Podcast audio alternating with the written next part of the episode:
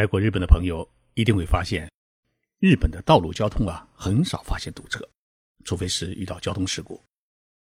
尤其是在东京、大阪、京都这样的大城市里面，即使是上下班的高峰期，也没有看到马路上有车开不动的景象。日本号称是汽车王国，但是为什么它就不会出现堵车呢？今天我就和来大家来聊一聊这个有趣的话题。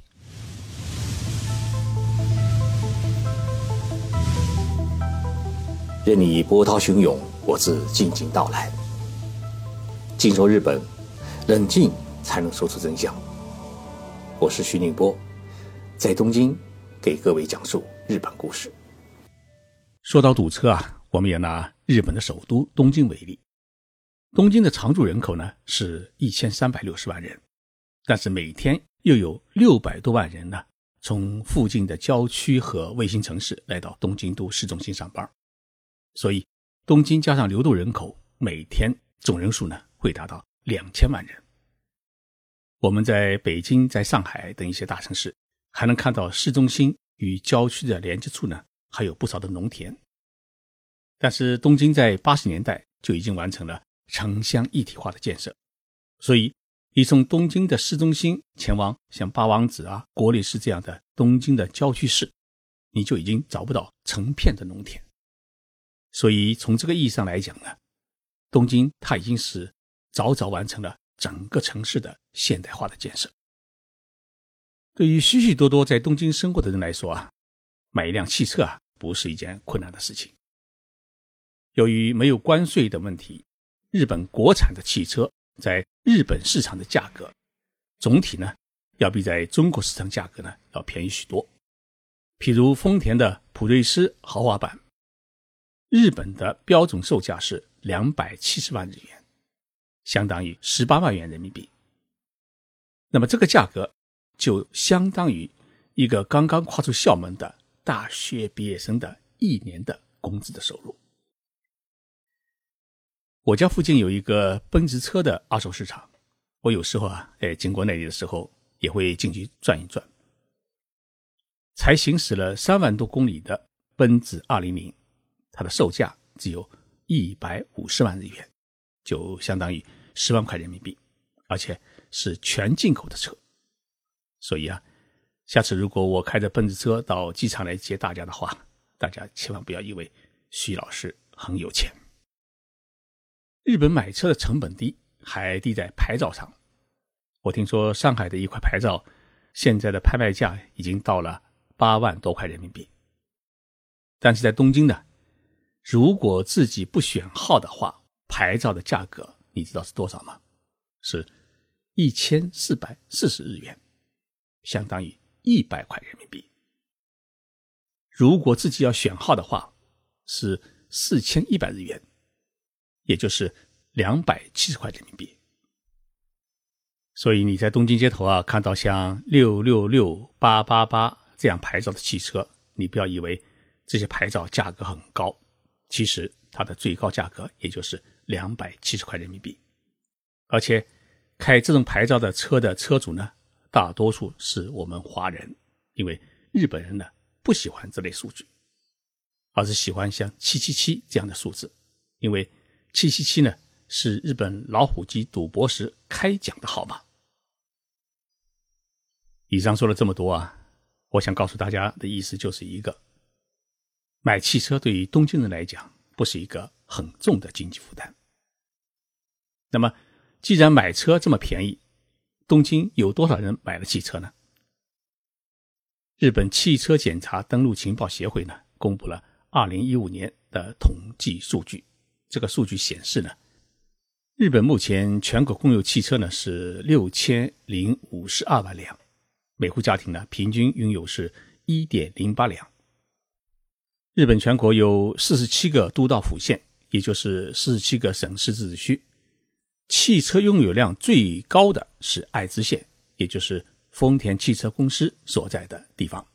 每户家庭呢，平均拥有是一点三辆车。最少的呢是东京，每户家庭平均的汽车的拥有量只有零点四六辆，是全国平均的一半都不到。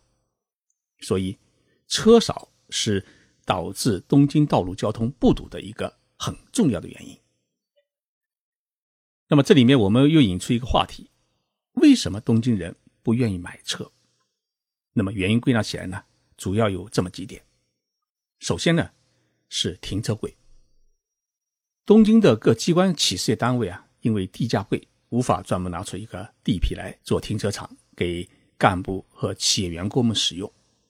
即使像东京都政府，还有像伊藤忠、网红这样的世界五百强企业啊，你要是开车去拜访的话呢，不预先约一个车位的话，那是无法停车的。东京市中心的停车场的每一个小时的停车费一般是四百日元，就相当于二十六块人民币。像我办公室所在的赤坂，一个月停车位的月租费是六万日元，就相当于四千块人民币。那么如果你在自己家附近再租一个停车位的话，即使在郊区，至少一个月也要三万日元，大约是两千块人民币。所以要养一辆车啊。一个月的停车费就要六千多块人民币，这等于是把一个刚从大学校门出来的年轻人的一个月的工资的一半就消耗掉了。那么他剩下来的钱还要交房租，那么吃饭的话只能是喝西北风。那么大家也许会想到，把车停在小区里面或者道路两侧不就行了吗？这在中国呢，也许可以，在日本是绝对不被允许。不仅车会被拖走，而且还要被扣分因为日本的道路交通法对于违章停车的处罚是十分的严厉，所以我们在东京啊，基本上是看不到马路边有人长时间停车。保证道路的绝对畅通，也是保证交通不出现拥堵的一个很重要的条件。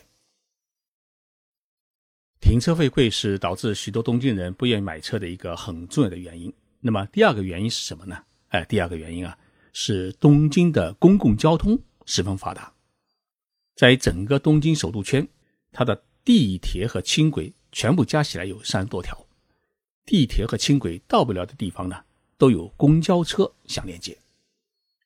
所以你从家里出发到单位上班，公共交通是环环相扣，都不需要走很多的路。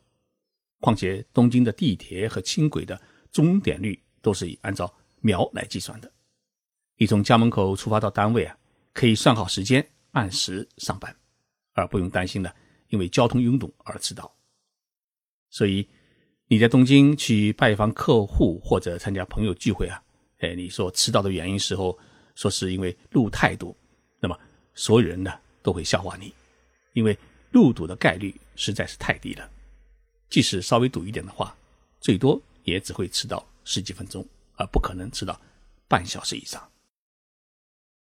东京人爱坐地铁、轻轨上班，还有一个很重要的因素，就是上下班的交通费，也就是月票，都是可以实报实销的。无论是中央机关的工作人员，还是普通的企业员工，都是可以报销交通费。所以，机关单位也不存在对公务员提供车贴补助等特殊的福利待遇。由于日本还规定，中央机关只有副部级以上的官员才能使用公车上下班，所以呢，副部长以下的所有的政府官员都是和普通的老百姓一样，每天是坐轻轨、地铁上下班的。东京便捷的公共交通、发达的交通网络布局，使得六百多万人每天不需要自己开车从东京郊区或周边的卫星城来上班。所以，东京上下班的时候啊，马路上最多的车是出租车，而不是私家车。也许在我们中国社会，有没有车、开什么车，还是一个人身份和财富的象征。但在日本，这个概念已经是不存在了。汽车跟电冰箱一样，都只是一个家电产品，你想买就买，不想买就不用买。所以这里面也不存在着一个面子问题。即使你是中央机关的市局长，甚至是世界五百强企业的董事，你挤地铁、轻轨上下班都是很正常的事情，没人笑话你。我觉得东京这样一个大都市不堵车，还有一个很重要的原因，就是它的道路设计不像北京、上海那样，大多数是以主干道为主，呈井字形或者环状形设计。东京首都圈的道路设计呢，它的主概念是三个大环状线加上九个放射线，这是一个基本框架。最关键的是，东京市中心的每一个区块小路很多，而且是条条相通，这就使得一般的轿车它不需要走主干道，钻小路、钻小弄堂就可以大行其道，而且还没有红绿灯的麻烦。最近我还发现啊。东京的道路交通最牛的还有，他们在地下建了一条环城高速公路，而且规定行驶时速呢要在一百公里以上，这就大大减轻了路面交通的压力。东京道路不出现堵车，还有一个原因是人们比较遵守交通规则。日本全国总人口是一亿两千万，去年一年的交通死亡人数是四千一百十七人。这其中包括了许多七八十岁老人自己开车出事故的数字。我查了日本每年交通死亡的统计报告，发现，在七十年代时啊，日本最多一年死过一万六千人。当时有过一个流行语，叫“交通战争”，就是说开车就像打仗，一年下来就要死这么多人。后来，日本开始从交通法规的教育着手。来减少交通的死亡率。那么，经过这几十年的努力啊，每年的死亡人数出现了大幅下降。那么，去年跟七十年代相比啊，死亡人数已经减少了四倍以上。日本的幼儿园有一首儿歌，叫“左看看，右看看，向前站看一看，举手过马路”。这首儿歌是告诉孩子们，你要过马路的时候啊。必须要确认左边、右边有没有车，然后呢，再往前方看看有没有过往的自行车，然后呢，遇到绿灯时要举手走过斑马线。正因为从小有这样的交通安全教育，所以在日本很少看到有人闯红灯。即使在深更半夜没有过往车辆的道路上面，你也会发现。许多日本人也是很守规矩的，等在马路边，等着绿灯亮起以后啊再走。一个城市出现交通拥堵，它不单单是一个车辆增多或者道路建设不够的问题，它其实是一个很复杂、很系统的一个社会综合问题。我想啊，当中国的许多城市的公共交通越来越发达，国人不再把汽车看作是一种。身份和财富的象征的时候，中国的道路交通拥堵问题才可以真正得到解决。这个节目我要特别感谢我在日本的好友 IT 信息专家刘氏先生，他昨天跟我讨论了这个问题，让我呢有心去查各种数据，今天做出了这个节目。谢谢大家的收听，我是徐静波，我在东京播报这个节目。周末时候啊，请大家放弃开车。慢开脚步，把自己呢从座椅上解放出来，同时呢也解放自己的身体，过一个运动型的周末。